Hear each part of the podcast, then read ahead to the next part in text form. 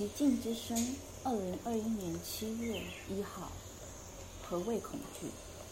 恐惧带有一种很原始的特性。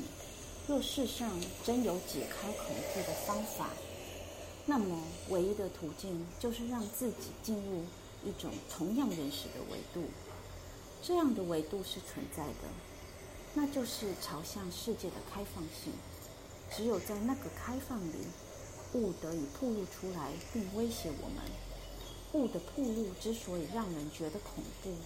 那是因为我们忘了，他们一直在那里，一直与我们共同属于这个世界。如果我们想要断绝物与恐惧之间的连带，唯一的可能就是透过记忆，记忆起人最初朝向世界的开放性。记得在那个开放里，一物一指你早就是这般铺路，没有任何理性思考。可以帮助我们再次进入那原始的物的本质。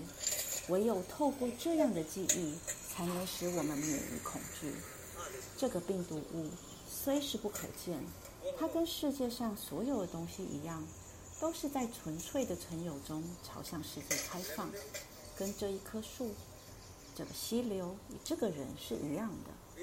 当然，这棵树可能会倒塌，压在我身上。这条溪流可能会暴涨，淹没乡村，而这个人也可能会无预警地攻击我。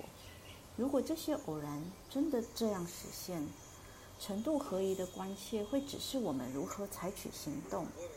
我们没有必要失去理性，我们也没有必要让任何人以恐惧之名行使权力，让他们把紧急状态转变成持续的常态，甚至篡改对我们的自由的承诺，代替我们决定。什么可以，什么不可以？乔治·阿冈本，我们在何方？传染病作为一种政治，第二十章，何谓恐惧？最后一段。